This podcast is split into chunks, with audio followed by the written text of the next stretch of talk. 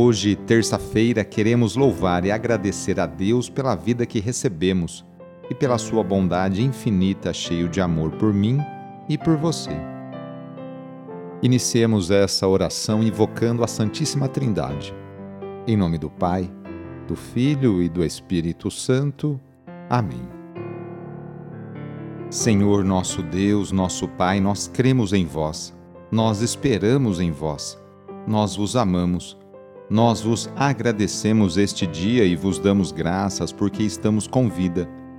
Oferecemos este dia ao Senhor com todas as nossas alegrias e sofrimentos, com todos os nossos trabalhos e divertimentos.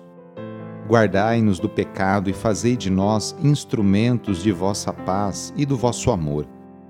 Ajudai-nos a observar vossos santos mandamentos. Amém. Terça-feira, dia 15 de fevereiro.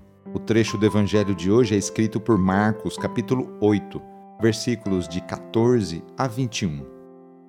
Anúncio do evangelho de Jesus Cristo, segundo Marcos. Naquele tempo, os discípulos tinham se esquecido de levar pães. Tinham consigo na barca apenas um pão. Então Jesus os advertiu: Prestai atenção e tomai cuidado com o fermento dos fariseus e com o fermento de Herodes. Os discípulos diziam entre si: É porque não temos pão. Mas Jesus percebeu e perguntou-lhes: Por que discutis sobre a falta de pão?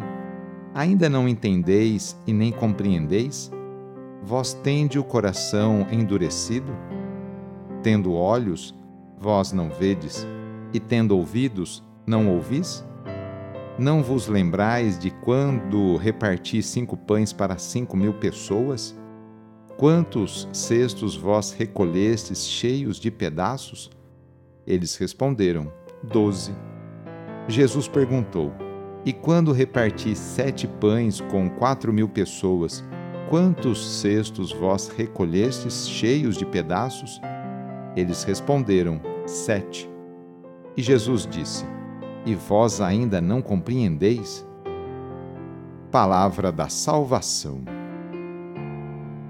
Jesus alerta os discípulos sobre o fermento dos fariseus, sua ideologia nacionalista e dos herodianos, ideologia da dominação. São dois fermentos que destroem o Evangelho, o projeto de Jesus. Os discípulos pensam que é por não estarem levando pão consigo a partir disso, o Mestre alerta a incompreensão de seus seguidores, depois de tudo o que ele fez e já realizou. A passagem é uma dura repreensão do Mestre contra seus discípulos, pois eles ainda não compreendem.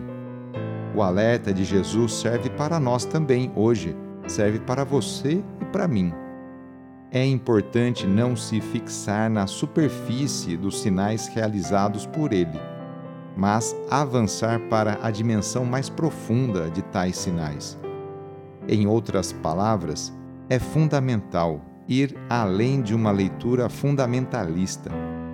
O texto nos mostra que podemos perder de vista o fundamental, o essencial da nossa fé cristã, o sentido cristão das coisas quando estamos dominados pelo imediatismo. Hoje queremos colocar nas mãos de Deus a vida de tantas crianças, adolescentes e jovens. Quantas famílias neste momento não passam dificuldades com seus filhos? Peçamos que Deus afaste nossos jovens do caminho das bebidas, das drogas e da violência, para que a juventude tão querida e amada por Deus e por Dom Bosco seja o presente e o futuro de nossa cidade, estado e país. Reúna agora as crianças, os adolescentes e os jovens e vamos pedir a Deus a sua bênção sobre elas. Senhor nosso Deus, que da boca das crianças recebestes o louvor do vosso nome, olhai benignamente para estas crianças e por esses jovens, e assim como vosso Filho, nascido da Virgem Maria, recebia de boa vontade as crianças e os jovens, as abençoava, abraçava e as punha a todos como exemplo a imitar, assim também, Pai Santo, derramai sobre elas a vossa bênção, para que, à medida que vão crescendo, por meio de sã convivência com os adultos e com a assistência do Espírito Santo, se tornem testemunhas de Cristo no mundo e sejam mensageiras e defensoras da fé na qual foram batizadas. Por nosso Senhor Jesus Cristo, vosso Filho, na unidade do Espírito Santo. Amém. Receba neste momento a benção de Deus. Ele está junto de você e te acompanhará por toda a sua vida. A nossa proteção está no nome do Senhor, que fez o céu e a terra. O Senhor esteja convosco, Ele está no meio de nós.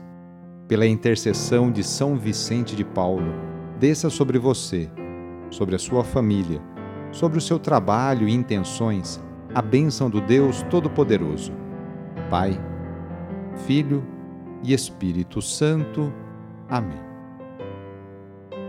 Foi muito bom rezar com você. Se a oração está te ajudando, eu fico muito contente.